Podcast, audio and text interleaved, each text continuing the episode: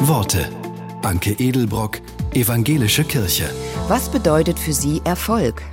Die Management-Trainerin Sabine Askodom hat ein paar überraschende Vorschläge. Beruf und Privatleben in Balance zu bringen, ist nicht Doppelbelastung, es ist Erfolg.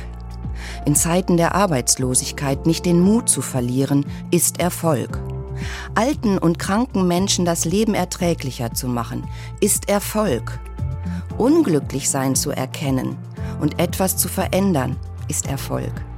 Aus dem, was geht, das Beste zu machen, auch das ist Erfolg.